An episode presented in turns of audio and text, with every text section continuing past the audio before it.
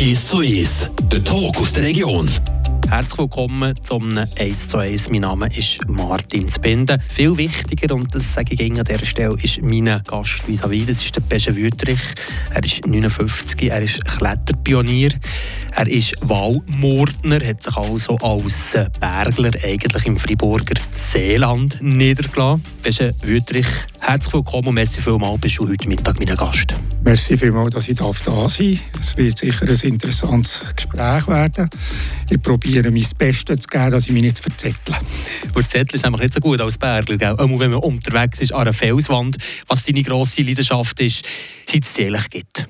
Du bist durch und durch mit den Bergen, mit den Felswänden verbunden.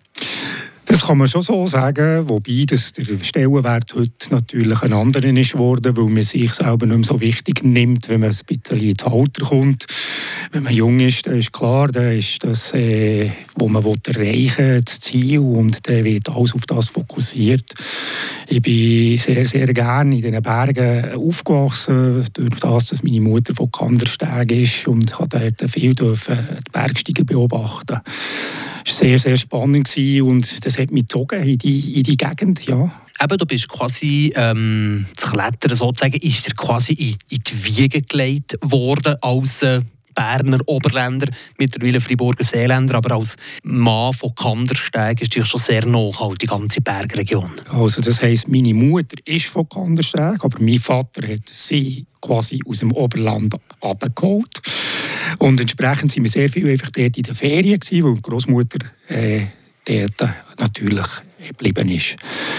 Aber es ist tatsächlich so, dass sie äh, den Bezug zum ganzen landschaftlichen Schönheiten und von den Bergen natürlich in diesen Jahren haben dürfen erleben. Du bist, bist Wüterich 59, du hast ähm, Klettergeschichte sozusagen geschrieben. Bist du jetzt Pionier im Freiklettern? Erzähl, wie ist es dazu gekommen? Wie hast du die Faszination an die, an die Felswände, das zu entdecken, mit oder ohne Seile? Wie, wie bist du zu dieser Passion gekommen und dann x tausend Wände verbaut sozusagen? ja, es ist eigentlich äh, eben genau so entstanden, indem dass man sich hat, äh, zuerst die Bergsteiger beobachtet und er selber hat wollen, in die Wände aufbrechen. Ich habe Bücher gelesen äh, vom Heinrich Harrer, die weiße Spinne. Und da ist es um die ganze eigene Nordwand gegangen. Ich musste beobachten, wie man Bergsteiger äh, hat gerettet mit der EGA damals schon in Kandersteg hat man das gesehen. Und es hat mich fasziniert, dass man eine Grenze angeht, wo auch der Tod nicht ein Tabu ist, obwohl, wenn man jung ist, natürlich äh, der Tod nicht in dem Sinn äh, quasi existent ist, sondern eher, eher so äh, ja, man stirbt nicht, wenn man jung ist, aber, aber man geht an Grenzen an. Das war eigentlich extrem faszinierend. Gewesen.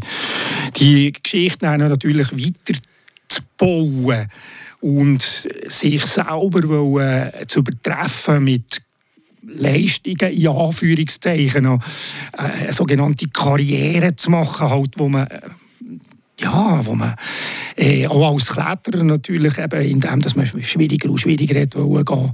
Pionier ist immer schwierig zu sagen. Ich war einfach im richtigen Moment, am richtigen Ort. Gewesen. Das heisst? Das heisst... An der richtigen Wand? Weil du bist ja Felskletterer und nicht Primärbergsteiger. Genau. Also das ist, am Anfang habe ich Bergsteiger und bin zum Felskletterer geworden aus mehreren Gründen. Ich bin sogenannter Südwandkletterer, sage ich immer. Äh, ich habe nicht gerne kalt und ich habe nicht gerne extremste Höhe, habe ich gemerkt, weil das Schnaufen schon noch ein schwieriger wird. Und entsprechend äh, ist das Felsklettern für mich ein gutes Austobungsfeld gewesen. Ich habe übrigens äh, den Felsen äh, am Sensengraben so ein bisschen die ersten Routen dürfen begehen und freiklettern, was dann noch nicht freigeklettert ist worden. Ja. Eben im Sensengraben, dort hast du wirklich die Wände zugänglich gemacht für die Folgekletterer? Ja, genau. Also zuerst haben wir das gemacht, was existiert hat und haben probiert, die nur die natürlichen Felsstrukturen zur Fortbewegung zu benutzen. Das ist das sogenannte Freiklettern oder eben auch Sportklettern. Das ist die Definition. Das, äh, man sagt, ähm, der Punkt, wo ich anfange, bis zum Endpunkt ohne Sturz zu begehen. Dort ist man gesichert. Mit Seili? Das ist eigentlich alles mit Seili. Dass das ihm klar geworden ist, wo man die ersten Filme gesehen hat von gewissen Leuten, die eben ohne Seile geklettert haben, ist natürlich die Faszination für eine breitere Massen extrem und Aufmerksamkeit. Und wir haben auch immer geheissen, wenn wir ein paar in der Ausgang waren, oh, du bist einer, der da im Finger hängt und, und, und ohne Seele natürlich. Und dann, wenn man jung ist, hat man gesagt, ja, ja, ja, klar. Oder, und hat sich gross gefühlt. Aber eigentlich hat man das nicht zelebriert. Das ist ein Antasten. Und das tut man nicht einfach so. Aber du hast jahrelange Erfahrung Du hast wirklich die, die Felswände als ersten bestiegen, sozusagen. Du bist auch der, der die Vorrichtungen gemacht hat, dann, dass man die Seile anmachen kann, etc. etc. Wie bist du zu dem gekommen? Was war so dein Drang? Gewesen? Ich meine, du stehst einfach vor einer Felswand, schaust auf, okay, mal dort gehe ich jetzt rauf. Ja, das ist ganz auch wieder äh, aus der Geschichte entstanden. Also wenn wir schauen, wir haben probiert, die bestehenden Routen freizuklettern, wo wir das mehr oder weniger haben gemacht haben, hat man probiert, schwieriger zu klettern. Und weil es keine schwierigeren Routen gab, hat man halt angefangen, die selber zu präparieren. Also die Bohrhäke in den Fels äh, reinzuschlagen, noch von Hand, 15 Minuten pro Bohrhaken.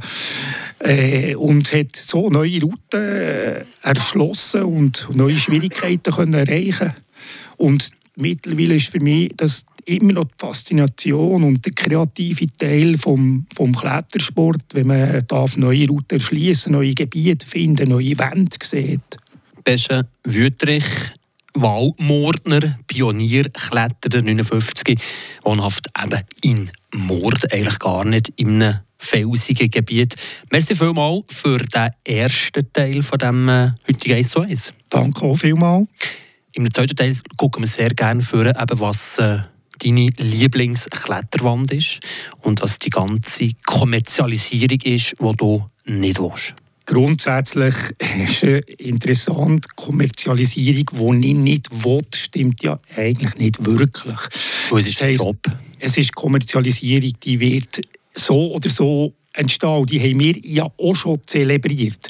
Ich meine, ich habe auch schon dürfen Leute haben, die mich unterstützt haben, dass ich das machen darf, was ich gerne mache. Also ist das schon klar gewesen. Kommerzialisierung ist im Bergsteigen schon seit Reinhold Messner äh, den Weg gefunden hat, Walter Bonatti von diesen äh, Heldengeschichten, halt auch Heinrich Harrer, Eiger Nordwand, wo sie unterstützt wurden, halt auch von anderen nationalen Geschichten und so.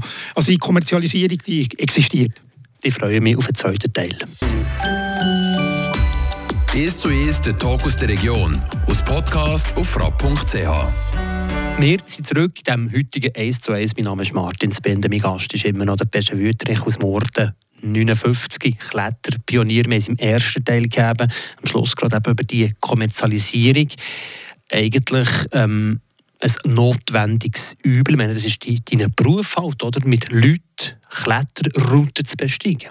Also, man kommt fast nicht aus dem raus, auch wenn man vielleicht als Bergler vielleicht eigenständig ist, bodenständig, nicht gross im Rampenlicht sein aber mit deinen Erfahrungen, mit über 1000 Wänden, die du präpariert hast, bist du gleich so ein bisschen in den Bergkommerzstrudel hineingekommen, oder? Ja, das kann man natürlich schon so auch sehen. Also, das ist äh, so... Das soll nicht wertend sein, gell? Nein, es ist äh, auch nicht eine wertende äh, Geschichte, sondern es ist eher, eben, wie entsteht denn das? Ich meine, es ist ein Sport geworden, wo Leistung halt auch ein recht grosser Teil ist, um sich selber zu repräsentieren. Und das war von Anfang an so. Gewesen. Wir haben ja probiert, schwieriger zu klettern. Oder das bekommt man irgendwie in einem Magazin. Und da hat man auch Freude daran, wenn man sich selber mal sieht. Man ist natürlich, wenn man jung ist, nimmt man sich extrem wichtig und wenn man ein bisschen ins Alter kommt, zum Glück kann man das völlig rausnehmen. Es wäre völlig blöd, wenn ich mich immer noch als Kletterer würde definieren würde. Was bist du denn? Ich bin ein Mensch auf dieser Erde, der das Glück hat, diese Sachen zu machen, die ihm Spass machen. Das ist eben Klettern.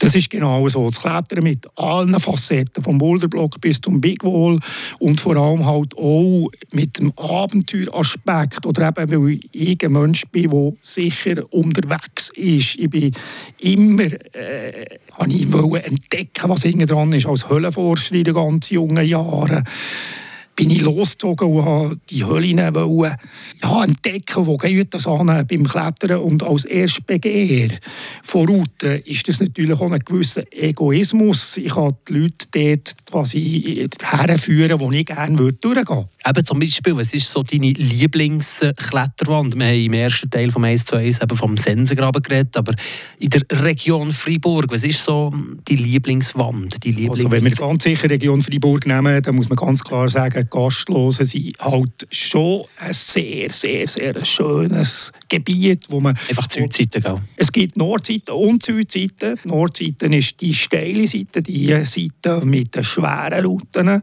Südseite habe ich aber jetzt gerade ein Gebiet Gebiet entdeckt, das Ost ausgerichtet ist, aber perfekt für schwere Routen einzurichten. Und ich habe nicht gedacht, dass ich mir noch im 2023 brache Wände finde, wo noch niemand etwas gemacht hat. Das hat mich extrem fasziniert.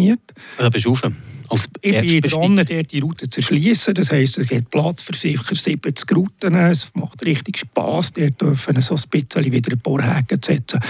Es, wir nennen ja Gastlo so Dolomiten von der Schweiz sehr faszinierend.